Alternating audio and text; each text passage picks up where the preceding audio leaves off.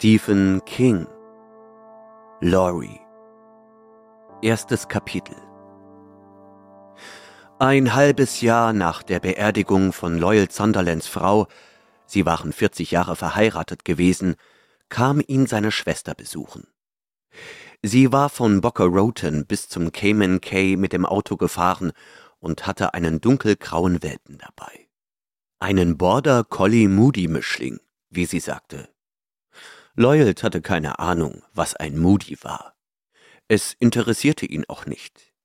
Ich will keinen Hund, Beth. Ein Hund ist das Letzte, was ich jetzt brauche. Ich komme kaum mit mir selbst klar. Das sieht man, sagte sie und hakte die spielzeuggroße Leine vom Hundehalsband los. Wie viel hast du abgenommen? Weiß nicht. Sie musterte ihn.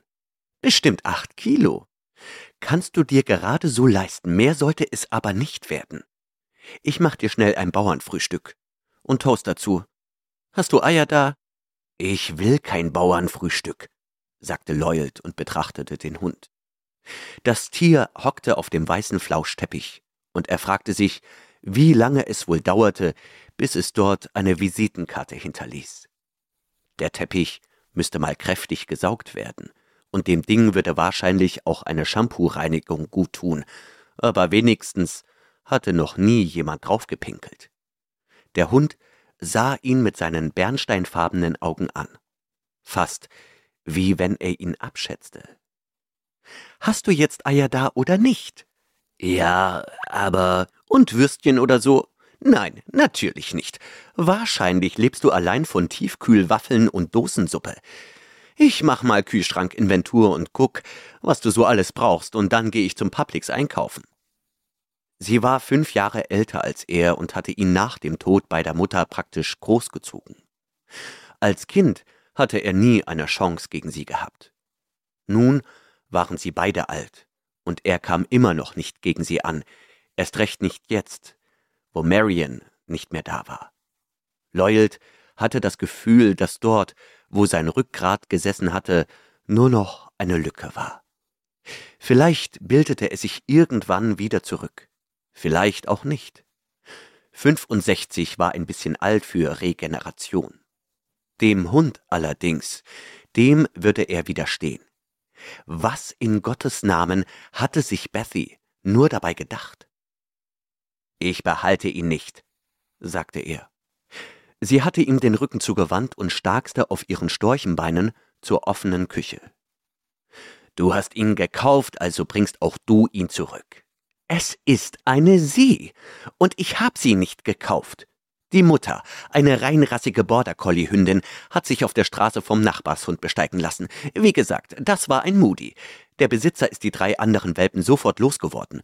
Nur den Mickerling hier wollte niemand. Der Kerl, so ein kleiner Gemüsegärtner, war schon drauf und dran, die Kleine beim Tierheim abzuliefern. Da habe ich im Vorbeigehen sein krakeliges Schild am Telefonmast gesehen. Wer will Hund? stand da drauf. Und da hast du gleich an mich gedacht. Er betrachtete weiterhin den Hund, der weiterhin zurückäugte. Die aufgerichteten Ohren schienen das Größte an der Kleinen zu sein. Genau. Ich bin immer noch in Trauer, Beth. Sie war der einzige Mensch, gegenüber dem er seinen Zustand so unverhüllt beschreiben konnte, was ein echter Trost war. Das weiß ich doch. Flaschengeklirr aus dem geöffneten Kühlschrank. Am Schatten an der Wand konnte er sehen, wie sie sich bückte und herumkramte. Sie ist wirklich ein Storch, dachte er. Ein Storch in Menschengestalt, der wahrscheinlich ewig leben wird. Wer trauert, braucht etwas, womit er den Kopf beschäftigen kann. Worum er sich kümmern kann, das habe ich gedacht, als ich das Schild gesehen habe. Es geht nicht darum, wer einen Hund will, sondern wer einen braucht, nämlich du, hey je. Der Kühlschrank ist die reinste Schimmelpilzfarm, widerlich. Der Welpe richtete sich auf, tat zaghaft einen Schritt auf Loyal zu, änderte dann aber seine Meinung, vorausgesetzt er verfügte über so etwas, und setzte sich wieder. Behalt du sie doch. Auf gar keinen Fall. Jim reagierte allergisch. Bethy, Ihr habt zwei Katzen. Und gegen die ist er nicht allergisch? Doch. Deshalb reichen die Katzen. Wenn du so darüber denkst, dann bringe ich die Kleine einfach ins Tierheim in Pompano Beach. Die gewähren denen da drei Wochen, bevor man sie einschläfert. So ein hübsches kleines Ding mit ihrem rauchgrauen Fell. Vielleicht holt sie jemand vorher ab. Lloyd verdrehte die Augen, obwohl sie das nicht mitbekommen konnte. Das hatte er schon als Achtjähriger immer getan, wenn sie ihm androhte, ihn mit dem Federballschläger zu versohlen, sollte er sein Zimmer nicht aufräumen. Manche Dinge änderten sich nie. Greifen Sie zu, sagte er. Beth Young verteilt wieder kostenlos Schuldgefühle. Sie schloss die Kühlschranktür und kam ins Wohnzimmer zurück. Der Welpe sah sie flüchtig an und nahm dann wieder die eingehende Begutachtung von Lloyd auf. Das werden bestimmt hundert Dollar im Publix. Ich bring dir den Kassenzettel mit und du erstattest mir die Auslagen. Und was soll ich so lange tun? Wie wär's, wenn du ein bisschen Bekanntschaft mit der wehrlosen Kleinen schließt, die du in die Gaskammer schicken willst? Sie beugte sich hinunter und tätschelte dem Welpen den Kopf. Schau dir nur die hoffnungsvollen Augen an. Lloyd konnte in den Bernsteinaugen nur Wachsamkeit erkennen. Abschätzung. Und was, wenn sie auf den Teppich pinkelt? Den hat sich Marion noch kurz vor ihrer Krankheit geleistet. Beth deutete zum Sitzkissen, wo sie die Spielzeugleine abgelegt hatte. Geh mit ihr raus. Führ sie in Marions zugewucherte Blumenbeete. Ein bisschen Pipi würde dem Teppich allerdings nicht groß schaden, so versifft wie der ist. Sie schnappte sich ihre Handtasche und stolzierte auf den Steckenbeinen zur Haustür, die alte Wichtigtuerin.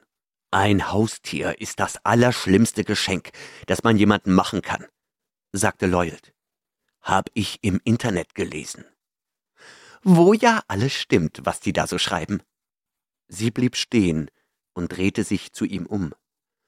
Im typischen grellen Septemberlicht von Floridas Westküste, das ihr aufs Gesicht fiel, zeichnete sich deutlich ab, wie ihr Lippenstift in die Fältchen um den Mund auslief, wie stark die Unterlider bereits absackten, wie die zarten Äderchen in den hohlen Schläfen wie von einer Feder aufgezogen pochten. Bald würde sie siebzig sein. Seine unverwüstliche, rechthaberische, drahtige Schwester, die keine halben Sachen machte, sie war alt geworden. Er natürlich auch. Sie waren der Beweis, dass das Leben nichts anderes als ein kurzer Traum an einem Sommernachmittag war. Nur, dass Bethy ihren Mann hatte, die beiden erwachsenen Kinder, die vier Enkel, das liebe Naturgesetz der Vermehrung. Er hatte Marion gehabt, aber Marion war dahin, und Kinder gab es nicht. Sollte er seine Frau tatsächlich durch eine Promenadenmischung ersetzen? Die Vorstellung war so abgeschmackt und schwachsinnig wie eine Kitschpostkarte und genauso wirklichkeitsfremd. Ich werde sie nicht behalten. Jetzt warf sie ihm jenen gleichen Blick wie mit dreizehn zu, der besagte, dass der Federballschläger gleich in Erscheinung treten werde, wenn er sein Zimmer nicht auf Vordermann bringe. Na, dann aber immerhin so lange, bis ich vom Publix zurück bin. Ich habe noch ein paar andere Besorgungen zu machen und Hunde verrecken nun mal in überhitzten Autos. Besonders die kleinen. Sie zog die Tür hinter sich zu. Loyal Sunderland, Ruheständler, seit sechs Monaten Witwer, zurzeit Kostverächter und auch sonst nicht an den Freuden des Lebens interessiert, saß da und starrte den Eindringling an, der da auf seinem Flauschteppich hockte. Der Hund erwiderte den Blick mit großen Augen. Was glotzt du so, dumme Töle? sagte Lloyd. Der Welpe stand auf und kam zu ihm gelaufen. Naja, eher wie durch hohes Gestrüpp gewatschelt. Neben Lloyds linkem Bein hockte die Kleine sich wieder hin und sah zu ihm auf. Lloyd senkte vorsichtig die Hand und rechnete damit, dass sie ihn gleich zwicken würde. Stattdessen leckte sie ihn. Er nahm die Spielzeugleine und hakte sie in dem rosa Hundehalsbändchen ein. Also los. Dann schaffen wir dich mal vom Teppich runter, bevor es zu spät ist. Er zog an der Leine. Die Kleine blieb einfach hocken und sah ihn an. Sie schleckte wieder an seine Hand. Er trug sie kurzerhand nach draußen und setzte sie auf dem Rasen ab. Der würde mal dringend gemäht werden. Die Kleine versank schier darin. Mit den Blumenbeeten hatte Beth auch recht. Die Blumen waren traurig anzusehen, die Hälfte so tot wie Marianne. Der Gedanke zwang ihm ein Lächeln ab, und sofort fühlte er sich wie ein schlechter Mensch, dass er über einen solchen Vergleich lächeln konnte. Im Gras war der Watschelgang der Kleinen noch ausgeprägter. Sie machte ein paar Schritte, senkte dann das Hinterteil und pinkelte. Nicht schlecht. Aber ich behalte dich trotzdem nicht. Ihm schwante bereits, dass Beth den Hund nicht mitnehmen würde, wenn sie den Rückweg nach Boca antrat. Nein, dieser Eindringling würde hier bei ihm bleiben, in seinem Haus, einen Kilometer entfernt von der Klappbrücke, die den Quai mit dem Festland verband. Das Ganze würde nicht funktionieren, weil er sein Lebtag noch nie mit Hunden zu tun gehabt hatte, aber bis er einen Abnehmer fand, würde der Hund ihm immerhin eine andere Beschäftigung verschaffen, als nur in die Glotze zu gucken oder vor dem Computer zu hocken und Solitär zu spielen oder auf Webseiten zu surfen, die kurz nach seinem Ruhestand noch ihren Reiz hatten, die ihn inzwischen aber zu Tode langweilten. Als Beth knapp zwei Stunden später zurückkehrte, saß Lloyd wieder in seinem Sessel, und der kleine Hund lag auf dem Flauschteppich und schlief. Seine geliebte Schwester konnte ihn schon sein Leben lang wahnsinnig machen und stand dem auch heute in nichts nach, so viel, wie sie angekarrt hatte, weit mehr als auszudenken. Sie hatte einen großen Sack Welpenfutter gekauft, natürlich alles Bio, und dazu einen riesen Eimer Naturjoghurt. Unters Futter gemengt solle der zur Knorpelfestigung bei diesen Satellitenschüsseln von Ohren dienen. Daneben hatte Beth Welpenunterlagen zum Toilettentraining besorgt, ein Hundebett, drei Kauspielzeuge, das Gequietsche von zweien davon konnte einen Kirre machen, und dazu einen Kinderlaufstall, damit die Kleine nachts nicht umherwandere, sagte sie. Meine Güte, Bethy, das muss ja ein Vermögen gekostet haben. Gab's alles bei Target im Angebot, sagte sie und bügelte seinen Einwand auf altbekannte Weise ab. Keine Kosten für dich. Geht alles auf mich, und wo ich dir jetzt all die schönen Sachen besorgt habe, soll ich sie da immer noch mitnehmen?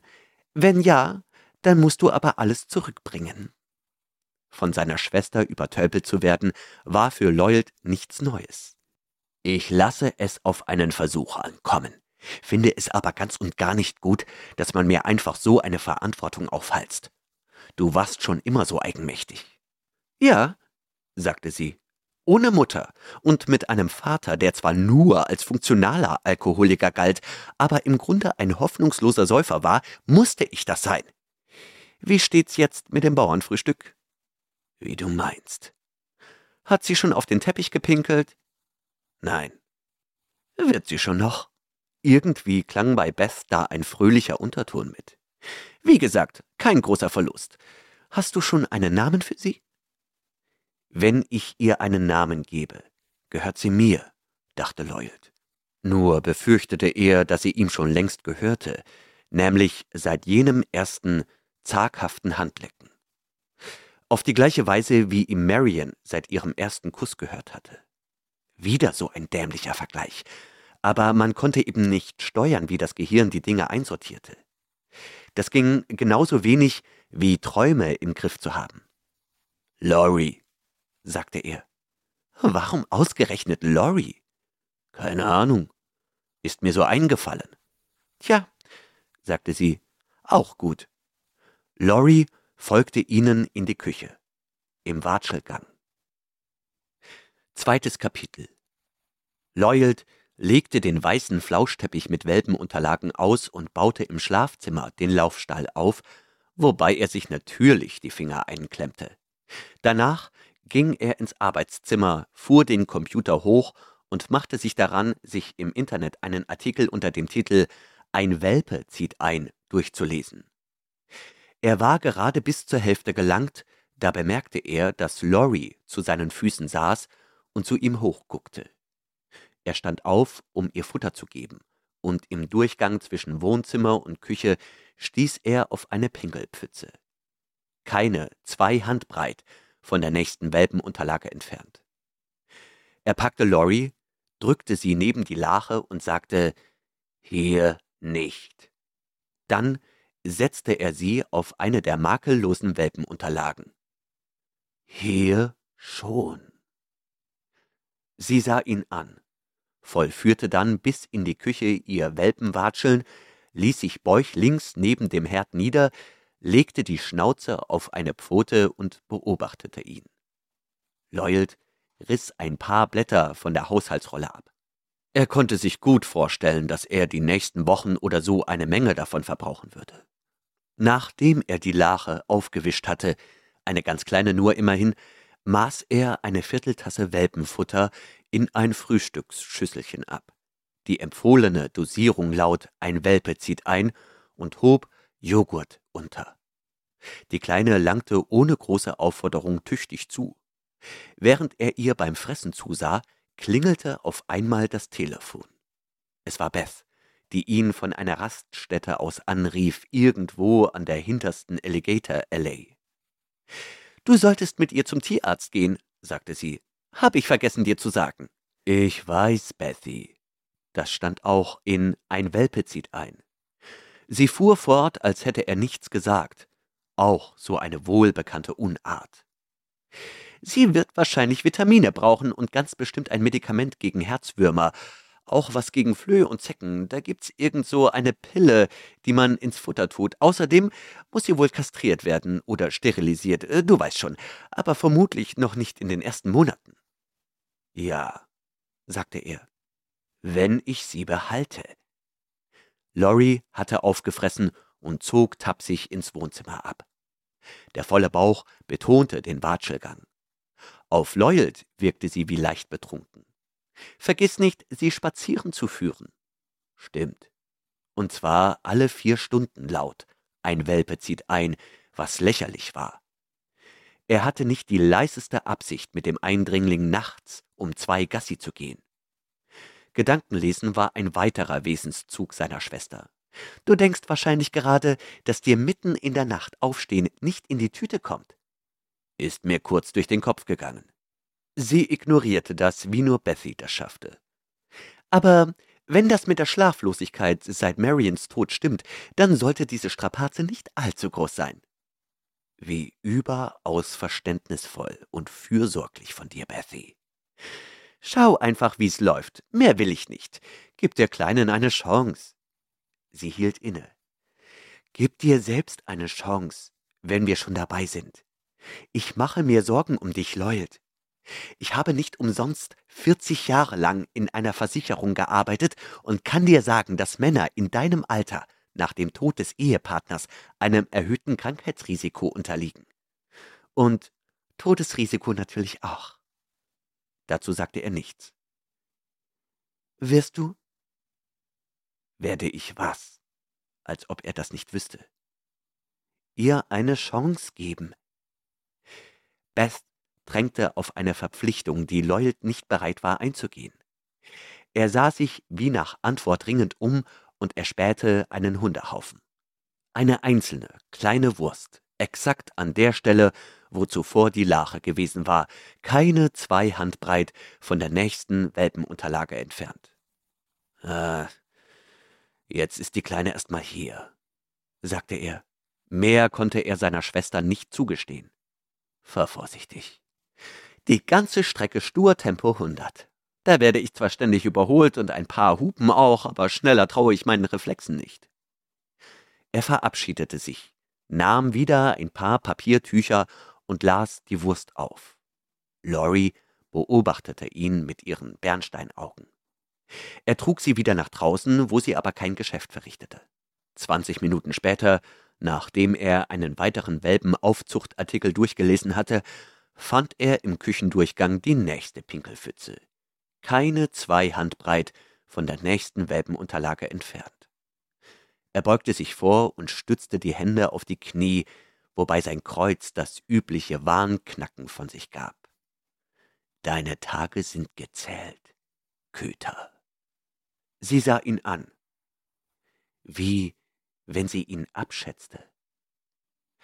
Am Spätnachmittag, nach zweimal Pippi, einmal sogar auf einer Welpenunterlage gleich vor der Küche, befestigte Lloyd die Spielzeugleine am Hundehalsband, hob Lori auf und trug sie wie einen Football in der Armbeuge nach draußen. Er setzte sie ab und zog sie den Pfad entlang, der hinter der kleinen Siedlung zu dem flachen Kanal hinunterführte, der eine Strecke weiter unter der Klappbrücke durchfloß. Dort staute sich gerade der wartende Straßenverkehr, weil irgend so ein reicher Knilch mit seinem teuren Spielzeug aus der Oscars Bay in den Golf von Mexiko tuckerte. Der Welpe zottelte im üblichen Seemannswatscheln hinter Loyalt her, blieb aber immer mal wieder stehen, um an den Schilfbüscheln zu schnuppern, die aus Hundesicht wie undurchdringliches Dschungeldickicht wirken mussten. Neben dem Kanal verlief ein baufälliger Plankenweg namens Sechs-Meilen-Steg, aus Gründen, die Loyal völlig schleierhaft waren, weil der Promenadenweg höchstens eine Meile lang war. Und dort stand jetzt sein Nachbar zwischen Schildern mit der Aufschrift Müllabladen verboten und Angeln verboten. Ein Stück weiter gab es noch eines mit Achtung Alligatoren, nur dass jemand Alligatoren übersprüht und durch Demokraten ersetzt hatte. Zu sehen, wie Don Pitcher gekrümmt über seinem extravaganten Mahagonistock ging und dabei ständig am Bruchband herumzupfte, versetzte Loyalt immer einen leichten, aber untrüglichen Schauer von Schadenfreude. Der Mann war eine Quasselstrippe in Sachen lästiger politischer Ansichten und zudem ein schamloser Geier. Wenn jemand in der Nachbarschaft starb, wusste er das als erstes.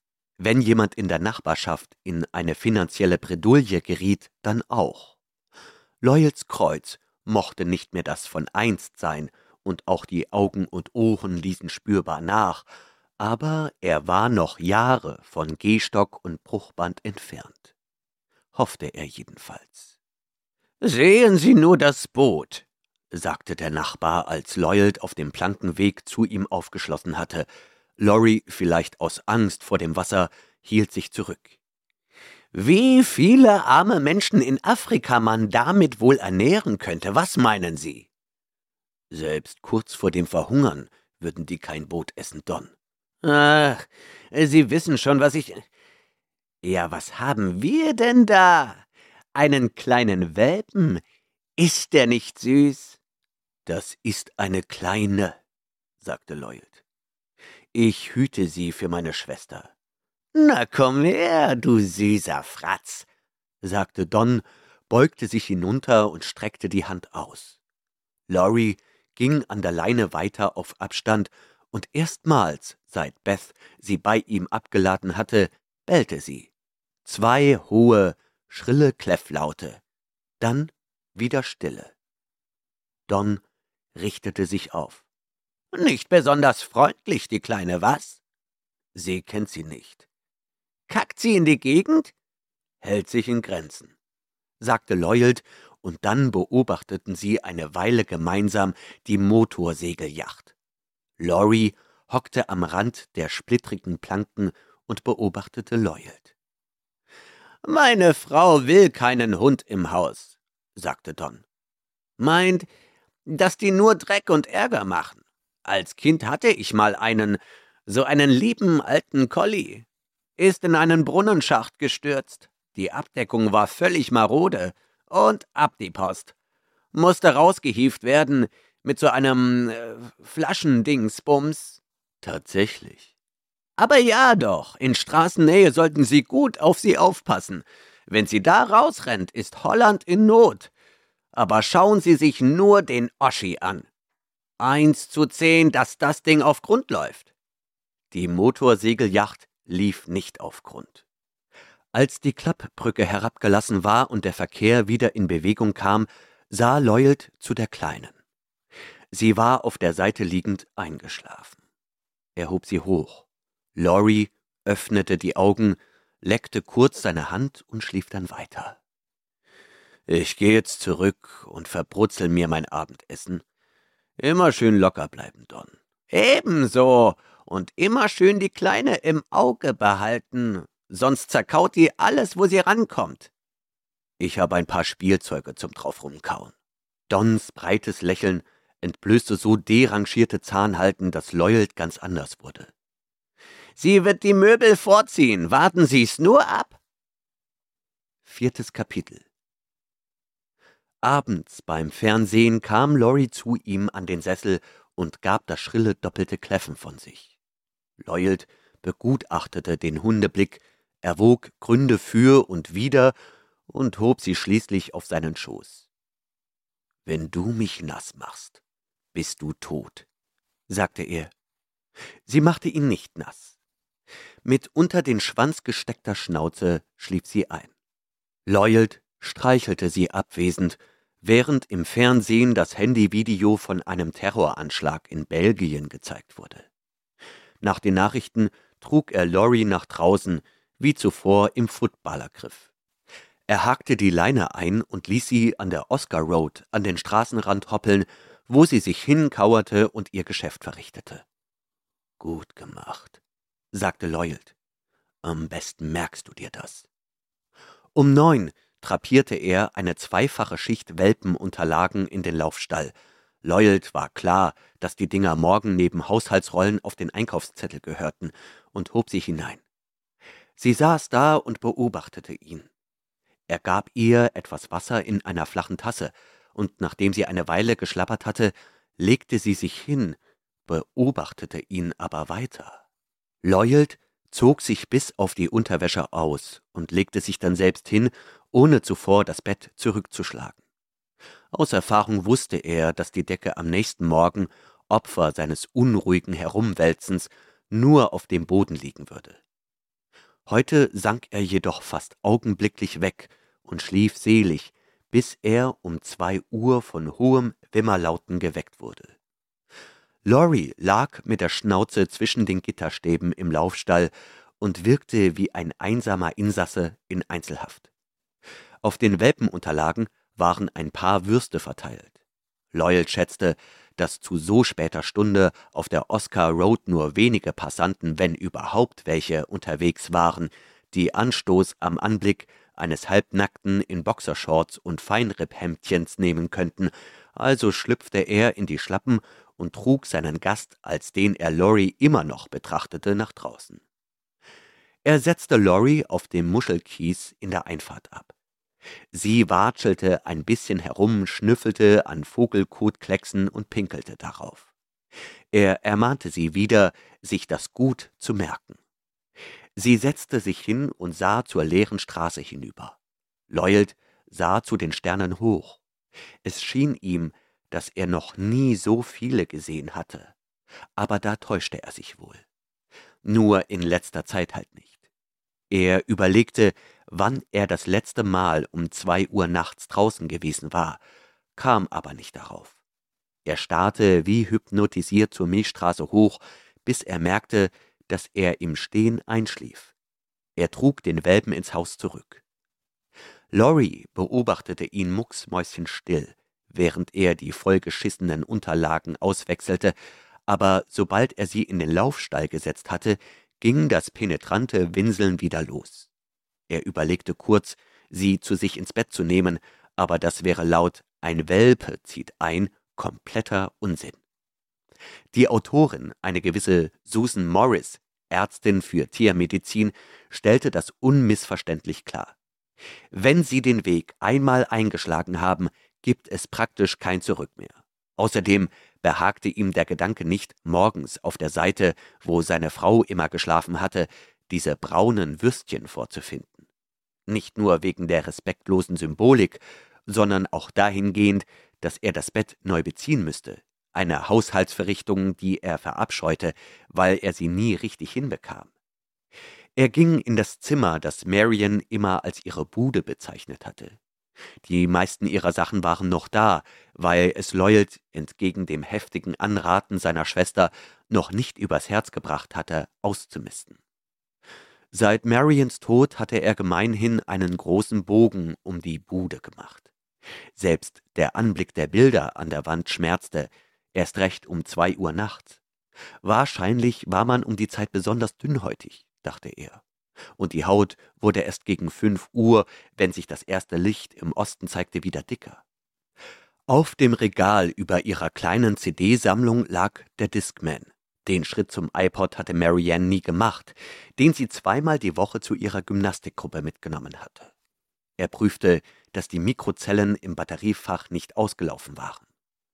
Er blätterte die CDs durch, hielt kurz bei Hall and Oates und ging dann zu Joan Baez Greatest Hits weiter. Er legte die CD ein und beim Schließen der Klappe begann die Scheibe sich glücklicherweise zu drehen. Er nahm den Discman mit ins Schlafzimmer. Laurie hörte sofort zu winseln auf, als sie ihn sah. Er drückte auf Play und Joan Bass sang The Night They Drove Old Dixie Down. Er legte den Discman auf eine der frischen Welpenunterlagen. Laurie schnüffelte kurz daran und ließ sich dann davor nieder, wobei die Schnauze fast an das Standsetikett stieß, auf dem Eigentum von Marion Sunderland stand. Gut so, sagte Lloyd. Das will ich aber auch hoffen. Er ging wieder ins Bett und steckte die Hände unter das Kopfkissen, wo es schön kühl war. Er hörte der Musik zu, als Joan Baez Forever Young sang, stiegen ihm Tränen in die Augen. Sowas von vorhersehbar dachte er. Das reinste Klischee. Danach schlief er ein. Fünftes Kapitel Der September ging in den Oktober über, die schönste Jahreszeit in Upstate New York, wo er und Marianne bis zum Ruhestand gelebt hatten und nach Loyals Erachten IMHO, wie man das auf Facebook abkürzte, auch die schönste Jahreszeit hier unten an der Westküste Floridas. Die schlimmste Hitze war vorüber, aber tagsüber war es noch schön warm, und die richtig kalten Januar- und Februarnächte lagen fern auf dem nächstjährigen Kalender. Erst dann würden auch die Überwinterer hier richtig einfallen, und anstatt 50 Mal täglich behinderte die Oscar-Klappbrücke derzeit den Verkehr keine 20 Mal. Kaum, dass es hinlänglich Verkehr zu behindern gab. Das Cayman Cay Fischhaus öffnete nach dreimonatiger Pause, und Hunde waren dort auf der sogenannten Vierbeiner-Terrasse erlaubt. Lloyd nahm Laurie oft mit, und dann schlenderten die beiden neben dem Kanal über den Sechs-Meilen-Steg dorthin. Lloyd lüpfte den Hund über die Stellen, wo die Planken mit Binsenschneide überwuchert waren. Unter dem überhängenden Palmendickicht dagegen trippelte sie lustig dahin, während Lloyd mit ausgestreckten Armen die gröbsten Blattbüschel beiseite schob und sich wie ein Stier mit gesenktem Kopf den Weg bahnte, immer in der Angst, dass sich eine Baumratte in seinem Haar verheddern könnte, obwohl das noch nie vorgekommen war. Wenn sie beim Restaurant ankamen, setzte Laurie sich in die Sonne zu seinen Füßen und hielt still, wobei sie für gutes Betragen gelegentlich mit einer Fritte von Loyals Fish and Chips Gericht belohnt wurde. Die Bedienungen beugten sich alle verzückt zu ihr hinunter und streichelten ihr rauchgraues Fell. Der Wirtin Bernadette hatte sie es besonders angetan. Das Gesichtchen, sagte sie immer, als ob das alles erklärte. Dann kniete sie sich neben Laurie, was Lloyd jedes Mal eine ausgezeichnete und stets willkommene Aussicht auf ihrem Busen gewährte. Ui, das Gesichtchen. Laurie nahm die Huldigungen entgegen schien aber nie selbst darum zu betteln. Sie saß einfach nur da, warf ihren Verehrerinnen flüchtig einen Blick zu und widmete ihre Aufmerksamkeit dann wieder Lloyd. Zum Teil mochte diese Aufmerksamkeit mit den Fritten zu tun haben, aber nicht ganz. Sie betrachtete ihn genauso eifrig, wie er fernsah. Das hieß, bis sie einschlief. Sie war im Nu stubenrein, und entgegen Dons Vorhersage kaute sie nicht an den Möbeln herum. Das tat sie nur mit ihren Spielzeugen, deren Zahl sich schnell von drei auf sechs, dann zwölf erhöhte. Er verstaute sie in einer alten Kiste, die er hervorgekramt hatte. Morgens tapste Lorry zur Kiste, stützte die Pfoten auf den Rand und prüfte den Inhalt, wie Supermarktkunden das Obst- und Gemüseangebot abwägten. Schließlich entschied sie sich für eines, nahm es mit in die Ecke und kaute darauf herum, bis es sie langweilte. Dann ging sie zur Kiste zurück und suchte ein anderes aus. Abends war das Spielzeug im ganzen Haus verteilt. Schlafzimmer, Wohnzimmer, Küche. Loyals letzte Aufgabe vor dem Zubettgehen bestand darin, es einzusammeln und wieder in die Kiste zu verstauen. Er erledigte das nicht aus Ordnungszwang, sondern weil es dem Hund offenbar eine Riesenfreude bescherte, allmorgendlich die angehäufte Beute zu begutachten. Beth rief oft an und erkundigte sich nach seinen Essgewohnheiten, erinnerte ihn an Geburtstage und Jubiläen von alten Freunden und noch älteren Verwandten, hielt ihn auf dem Laufenden, wer das Zeitliche gesegnet hatte. Sie beendete das Gespräch immer mit der Frage, ob Laurie noch auf Bewährung sei. Lloyd hatte das bis an jenen Tag im Oktober stets bejaht. Sie waren gerade vom Fischhaus zurückgekehrt und Laurie schlief rücklings mitten auf dem Wohnzimmerboden, die Beine in alle vier Himmelsrichtungen gestreckt. Der Luftzug von der Klimaanlage kräuselte ihr Bauchfell, und Lloyd stellte fest, wie schön sie war. Das war nicht Gefühlsduselei, sondern Naturbeobachtung. Das gleiche empfand er beim Anblick der Sterne, wenn er abends ein letztes Mal mit ihr Gassi ging. Nein, wir haben die Bewährungsphase hinter uns. Aber wenn sie mich überlebt, Bethy, dann musst du sie nehmen. Scheiß auf Jims Allergien oder ihr ein gutes Zuhause finden. Verstanden, Rubber Duck. Den Spruch hatte sie damals in den 70ern in einem alten Trucker-Song aufgegabelt und brachte ihn seither bei jeder Gelegenheit an. Auch so eine von Beth Marotten, die er gleichermaßen liebenswert und verdammt nervig fand. Es freut mich so, dass es klappt. Sie senkte die Stimme.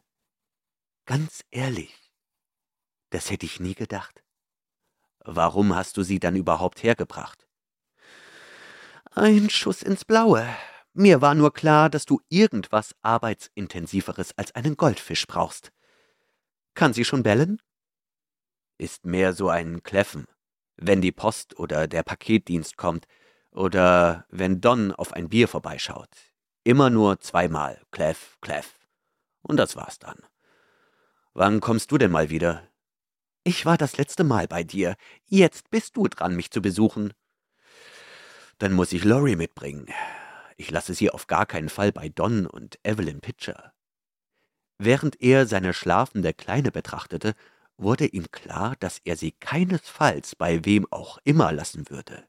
Selbst die Kurzbesuche beim Supermarkt machten ihn nervös und er war immer heilfroh, wenn sie ihn bei seiner Rückkehr an der Tür erwartete. Dann bring sie halt mit. Ich würde zu gern sehen, wie sie gewachsen ist. Und Jims Allergie? Scheiß auf seine Allergien, sagte sie und legte lachend auf. Sechstes Kapitel Nach dem ganzen überkandidelten Gewese um Lorry, die bis auf eine Pinkelpause die ganze Fahrt nach Bocker über auf der Rückbank geschlafen hatte, setzte Beth wieder ihre üblichen Großschwesterprioritäten. Obwohl sie ihm mit vielen Themen auf den Zeiger gehen könnte, darin war sie eine wahre Virtuosin, hatte sie sich diesmal Dr. Albright herausgepickt, nämlich, dass Lloyd ihn endlich aufsuchen solle, weil sein Check-up überfällig sei. Du siehst ziemlich fit aus, sagte sie. Das muss ich zugeben. Du scheinst sogar Farbe abbekommen zu haben, mal angenommen, dass es sich nicht um Gelbsucht handelt. Auf deine aufmunternden Gedanken kann man sich echt verlassen, Bethy. Das ist von der Sonne. Ich führe Laurie dreimal am Tag spazieren. Nach dem Aufstehen an den Strand, zum Mittagessen über den Sechs-Meilen-Steg zum Fischhaus und abends wieder an den Strand. Zum Sonnenuntergang. Das scheint ihr zwar Schnurz zu sein, Hunden fehlt eben das ästhetische Empfinden, aber mir gefällt's. Du gehst mit ihr über den Plankenweg am Kanal? Mensch, Leult, das Ding ist morsch wie nichts. So anfällig, dass es irgendwann unter dir einkracht und dann landest du mitsamt dem Prinzesschen hier im Kanal. Sie tätschelte Lori den Kopf. Der Hund schloss die Augen halb und schien zu grinsen. Den Weg gibt es jetzt seit mindestens 40 Jahren. Ich glaube, den gibt es noch, wenn ich nicht mehr bin. Hast du schon den Arzttermin abgemacht? Nein, tu ich aber noch. Sie hielt ihm ihr Telefon hin. Wie wär's mit jetzt gleich? Ich will's sehen. Er konnte ihren Blick ablesen, dass sie nicht mit seinem Einlenken rechnete, was ein Grund war, weshalb er doch darauf eingehen wollte.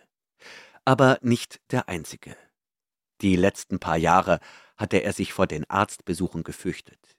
Immer diesen Moment vor Augen, zweifellos vom Glotzen zu vieler Serien beeinflusst, wo der Doktor ihn ernst ansieht und dann den Mund öffnet, es gibt da ein paar schlechte Nachrichten. Momentan fühlte er sich jedoch pudelwohl.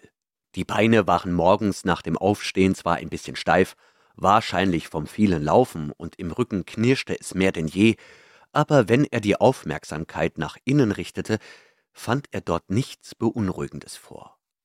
Er wusste, dass im Körper eines alten Mannes bösartige Dinge lange Zeit unbemerkt vor sich hinwachsen konnten schwelten, bis es zum Ausbruch kam. Aber bei ihm war nichts so weit fortgeschritten, dass es sich äußerlich zeigte. Weder blutiger Stuhl noch blutiger Auswurf, keine Schmerzen im Gedärm, keine Schluckbeschwerden, kein brennendes Wasserlassen. Er fand es viel leichter, zum Arzt zu gehen, wenn einem der Körper sagte, dass es eigentlich keinen Grund gebe, das zu tun. Warum grinst du so? Beth klang argwöhnisch. Nichts. Gib her. Er langte nach dem Telefon. Sie zog es weg. Wenn du's wirklich ernst meinst, dann nimm dein eigenes. Siebtes Kapitel. Zwei Wochen nach dem Check-up bat ihn Dr. Albright zur Besprechung der Untersuchungsergebnisse. Sie waren gut. Ihr Gewicht liegt ziemlich genau im angemessenen Bereich, der Blutdruck ist tadellos, dito die Reflexe. Die Cholesterinwerte sind besser als beim letzten Mal, wo wir Ihnen Blut abnehmen durften. Ich weiß, dass es eine Weile her ist, sagte Lloyd. Wahrscheinlich zu lange. Das wahrscheinlich können Sie streichen. Jedenfalls besteht derzeit keine Veranlassung, Ihnen Lipidsenker zu verabreichen, was Sie als kleinen Sieg werten sollten. Bestimmt die Hälfte von meinen Patienten in Ihrem Alter müssen die einnehmen. Ich laufe viel, sagte Lloyd. Meine Schwester hat mir einen Hund geschenkt, einen Welpen. Welpen sind Gottes Vorstellung von einem idealen Fitnessprogramm. Wie geht es Ihnen sonst so? Wie kommen Sie zurecht? Albright musste nicht deutlicher werden, auch Mary Ann war zu ihm gegangen. Sie hatte es als Patientin mit den halbjährlichen Untersuchungen weit gewissenhafter genommen als ihr Mann, die proaktive Marion wie in allen Dingen, aber der Tumor, der ihr erst den Verstand und dann das Leben geraubt hatte, war jenseits aller Proaktivität gewesen. Er hatte sich zu tief eingenistet. Ein Glioblastom, dachte Lloyd, war Gottes Vorstellung von einer Kugel Kaliber 45 direkt in den Schädel. Ziemlich gut, sagte Lloyd. Ich schlafe wieder. Meistens gehe ich müde ins Bett, das hilft. Wegen dem Hund? Ja. Hauptsächlich. Sie sollten Ihre Schwester anrufen und ihr danken, sagte Albright. Lloyd fand das eine gute Idee. Er rief sie am gleichen Abend an und bedankte sich. Beth meinte, das sei alles überhaupt nicht der Rede wert. Lloyd nahm Lori mit zum Strand und führte sie dort spazieren. Er beobachtete den Sonnenuntergang. Lori stöberte einen toten Fisch auf und pinkelte darauf. Beide gingen sie glücklich nach Hause. Achtes Kapitel Der 6. Dezember in jenem Jahr begann völlig normal mit einem Strandspaziergang, gefolgt von einem Frühstück. Trockenfutter für Lori, Rührei und ein Scheibchen Toast für Lloyd. Es gab keine Vorahnung, dass Gott gerade seinen 45er Revolver spannte. Lloyd sah sich die erste Stunde von Today an und ging dann in Marians Bude. Er hatte vom Fischhaus und von einem Autohändler in Sarasota ein bisschen Buchhaltung übernommen. Zeug, das nicht besonders dringlich war und keinen Stress beinhaltete. Er hatte zwar ein gutes Auskommen, aber es war schön, wieder zu arbeiten. Und dabei hatte er entdeckt, dass er Marions Schreibtisch lieber mochte als seinen. Auch ihre Musik mochte er. Schon immer. Marion wäre bestimmt glücklich, wenn sie wüsste, dass er ihren Platz nutzte, dachte er. Laurie saß neben dem Stuhl, kaute konzentriert an ihrem Spielzeughasen und machte dann ein Nickerchen. Um halb elf speicherte Lloyd die Daten und erhob sich vom Computer. Zeit für einen Imbiss, Mädel. Sie folgte ihm in die Küche und begnügte sich dort mit einem Kauknochen. Lloyd trank ein Glas Milch und aß ein paar Plätzchen aus dem verfrühten Geschenkpäckchen von Beth. An der Unterseite waren sie verbrannt, verbrannte Weihnachtsplätzchen, eine weitere Spezialität von Beth, aber man konnte sie essen. Er las eine Weile. Er arbeitete sich gerade durch John Sanfords gewaltiges Övre und wurde schließlich durch ein vertrautes, leises Scheppern unterbrochen. Es kam von Laurie, die an der Haustür stand. Die neue Rollleine hing an der Klinke und Laurie stupste den herabbaumelnden Karabiner immer wieder mit der Schnauze gegen die Tür. Auf Loyals Armbanduhr war es Viertel vor zwölf. Okay, okay, ist ja recht.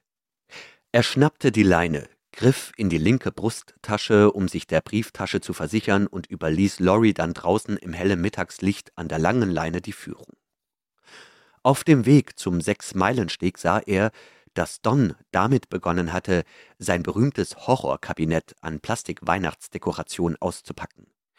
Eine Weihnachtskrippe, sakral, einen riesigen Santa Claus, profan und ein Sortiment Gartenzwerge, die auf Weihnachtselfen getrimmt waren, Jedenfalls dachte Lloyd, dass das die Absicht war. Bald würde Don sich an das lebensgefährliche Unterfangen machen, auf die Leiter zu klettern und überall die bunte Blinklichtkette anzubringen, die den Pitcher-Bungalow schließlich wie das kleinste Casinoschiff der Welt aussehen ließe.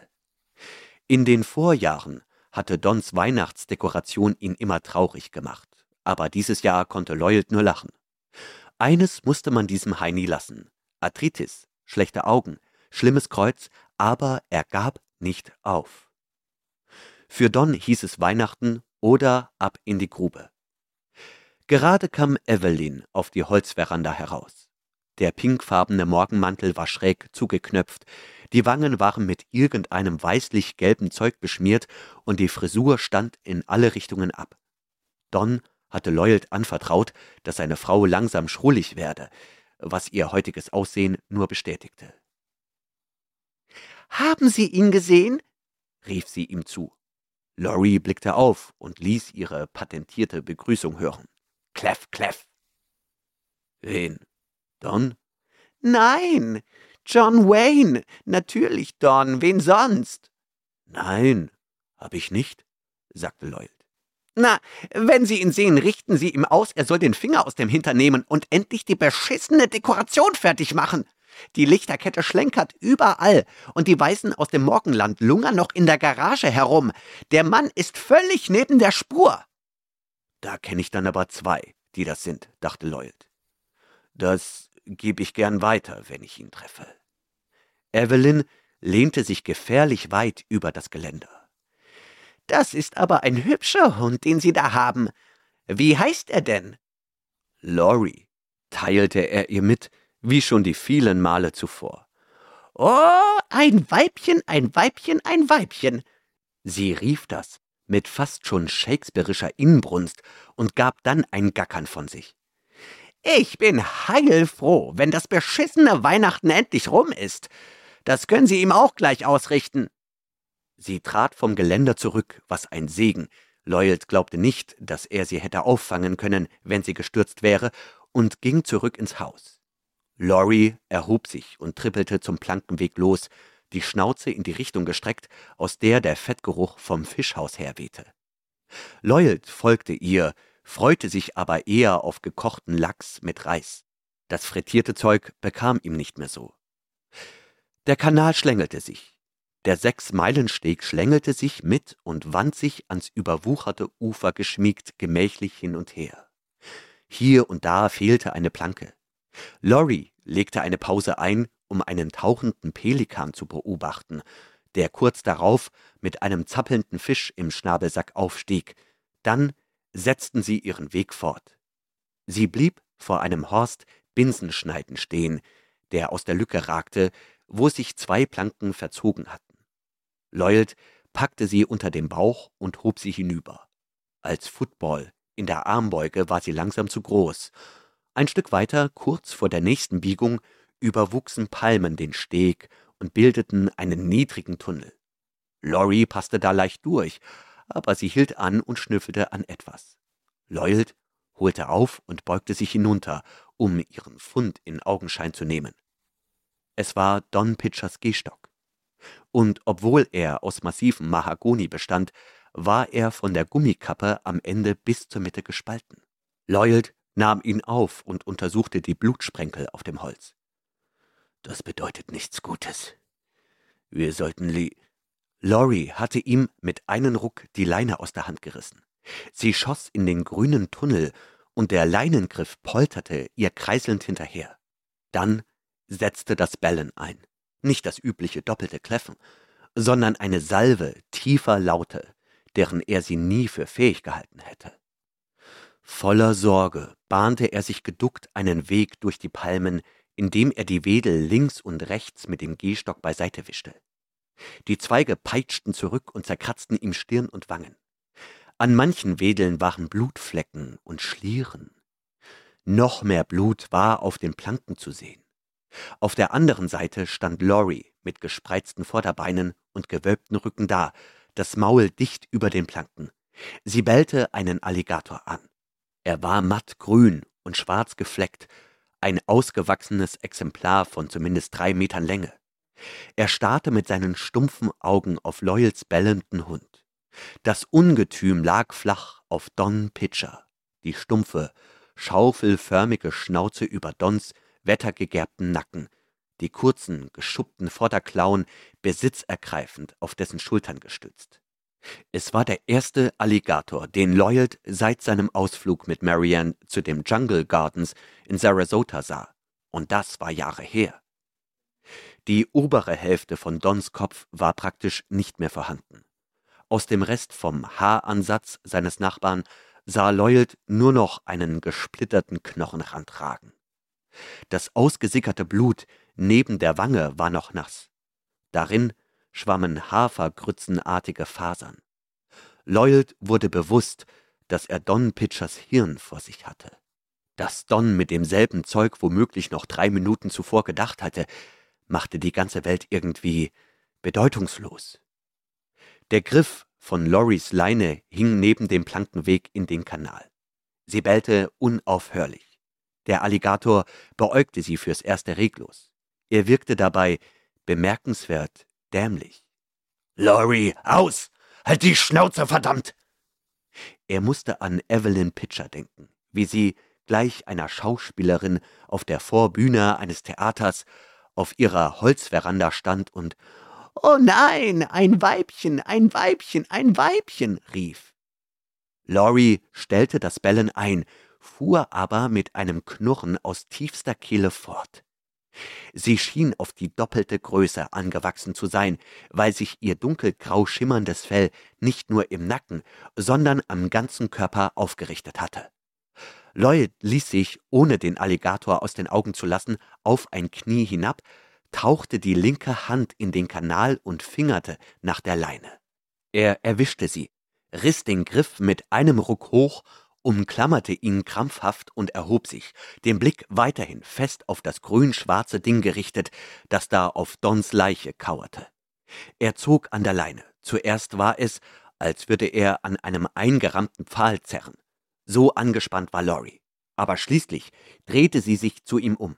In dem Moment hob der Alligator den Schwanz, um ihn gleich darauf mit einem dumpfen Schlag so heftig hinunterklatschen zu lassen, dass Wassertropfen in die Gegend sprühten und der Plankenweg zitterte. Laurie schreckte zusammen und sprang auf Loyals Füße.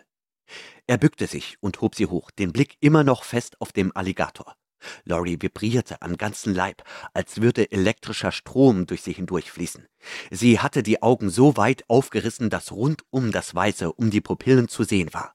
Lloyd war vom Anblick des Ritt links auf seinem toten Nachbarn thronenden Alligators zu verblüfft gewesen, als dass ihn Furcht überkommen hätte, und als sein Empfinden zurückkehrte, war es nicht Furcht, sondern eine Art fürsorglicher Wut.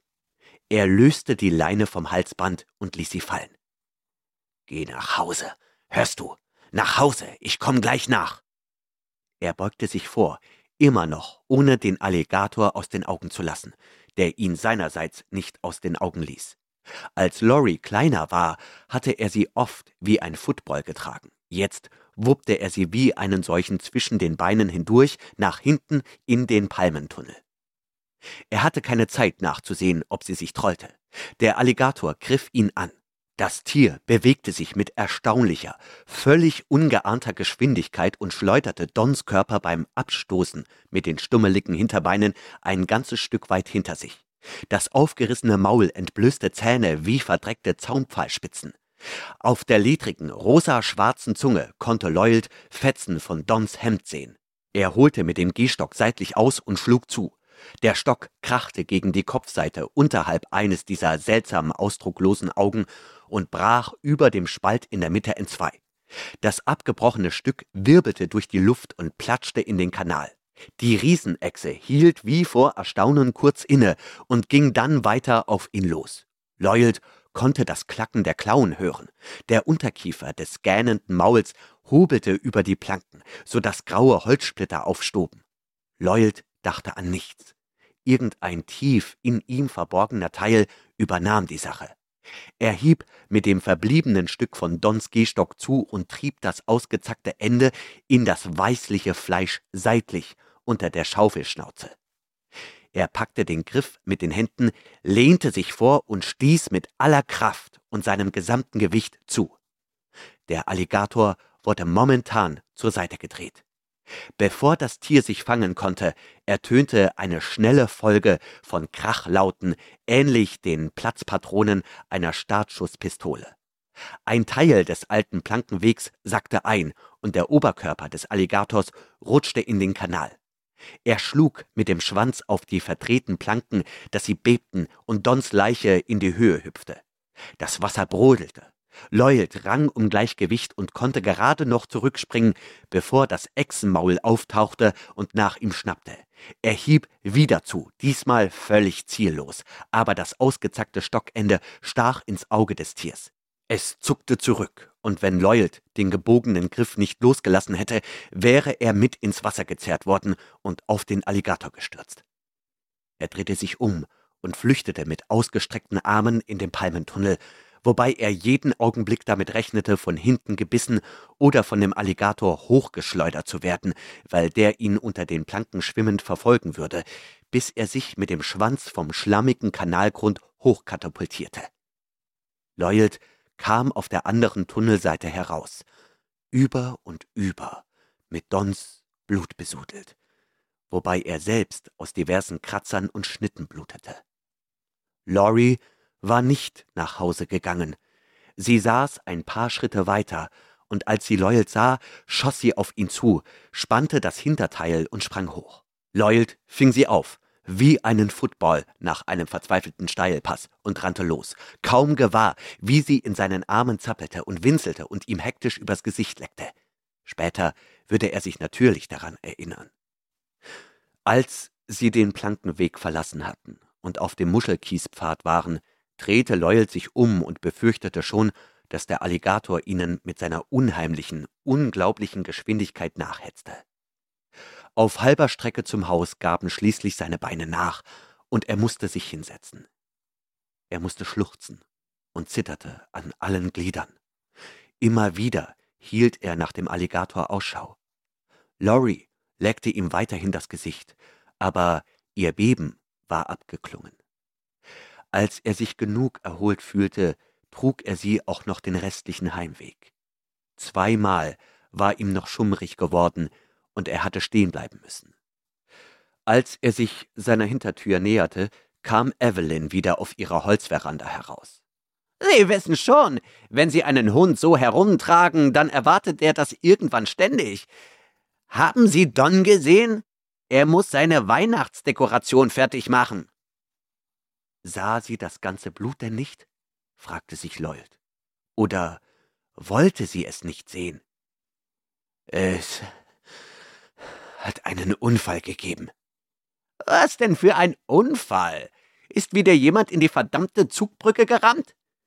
Bitte, gehen Sie ins Haus, sagte er. Er ging in seines, ohne abzuwarten, ob sie seiner Aufforderung folgte. Er brachte Laurie eine Schüssel frisches Wasser, das sie eifrig aufschlapperte. Unterdessen wählte er die Notrufnummer. Kapitel 9 Die Polizei musste sich gleich nach der Bergung von Dons Leiche zum Bungalow der Pitchers aufgemacht haben, jedenfalls konnte Lloyd von drüben Evelyn schreien hören. Die Schreie hielten möglicherweise nicht lange an, aber es kam ihm so vor. Er überlegte, ob er vielleicht hinübergehen sollte, um sie zu trösten, fühlte sich aber nicht dazu in der Lage. Er war müder, als er sich je erinnern konnte, selbst wenn er an die Highschool-Zeit und an das Footballtraining an heißen Augusttagen zurückdachte. Er wollte einfach nur mit Laurie auf dem Schoß hier im Sessel sitzen bleiben. Sie war mit der Schnauze am Schwanz eingeschlafen. Die Polizei kam vorbei und befragte ihn. Sie meinten, er habe unheimliches Glück gehabt. Glück mal beiseite, sagte einer der Beamten. Sie haben äußerst umsichtig gehandelt, dass Sie den Stock von Mr. Pitcher so eingesetzt haben. Das Viech hätte mich trotzdem erwischt, wenn der Plankenweg nicht unter seinem Gewicht eingebrochen wäre, sagte Lloyd. Wahrscheinlich hätte es auch Laurie erwischt, weil Laurie nicht nach Hause gegangen war. Laurie hatte auf ihn gewartet. In der Nacht durfte sie zu ihm ins Bett. Sie schlief auf Marians Seite. Immer wenn er wegdämmerte, musste er daran denken, mit welcher idiotenhaften Besitzgier der Alligator über Dons Leiche gekauert hatte. Die toten, schwarzen Augen, das scheinbare Grinsen, die überraschende Geschwindigkeit, mit der er angegriffen hatte. Dabei streichelte er den Hund, der neben ihm lag. Am nächsten Tag kam Beth aus Boca. Sie schimpfte ihn, aber erst nachdem sie ihn so fest geherzt und abgeküsst hatte, dass es Lloyd daran erinnerte, wie ihn Laurie hektisch abgeschleckt hatte, als er aus dem Palmentunnel aufgetaucht war. Ich hab dich so lieb, du dummer alter Mistkerl, sagte Beth.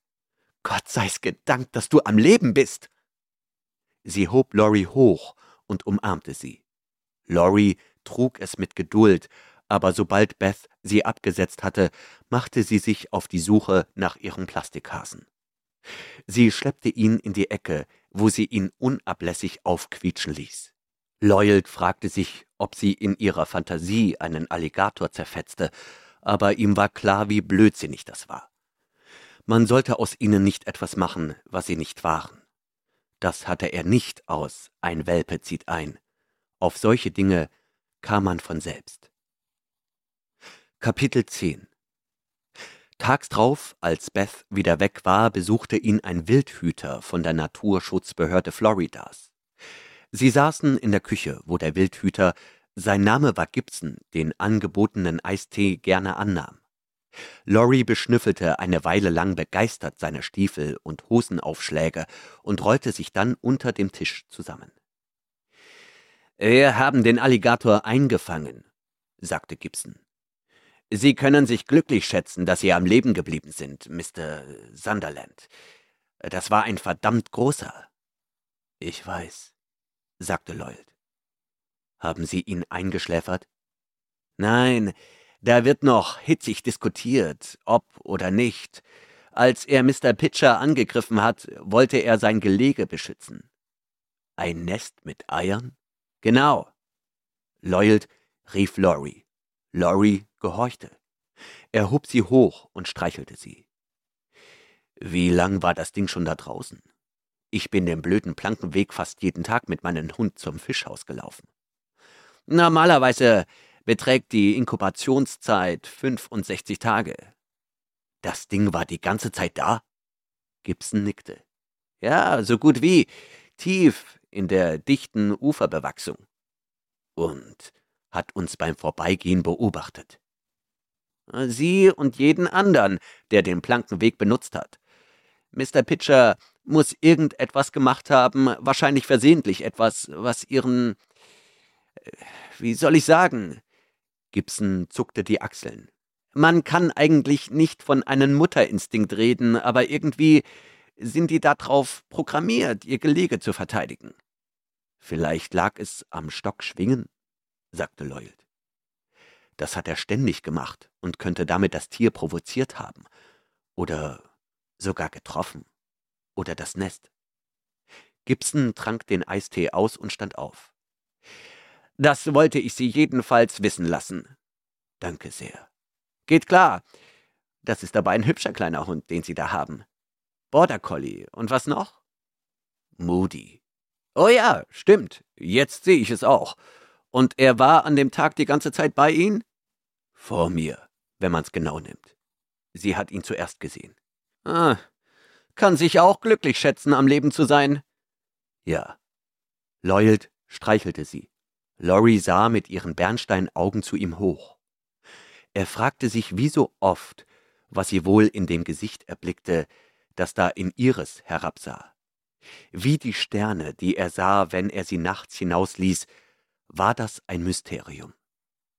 Gibson bedankte sich für den Eistee und ging.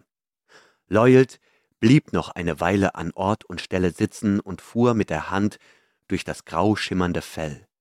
Schließlich setzte er seinen Hund wieder auf den Boden und ließ ihn seinen Angelegenheiten nachgehen, während er den eigenen nachging. So war das Leben, man hatte es am Hals und konnte nichts anderes tun, als es zu leben. Laurie von Stephen King. Gelesen von Benjamin Werner.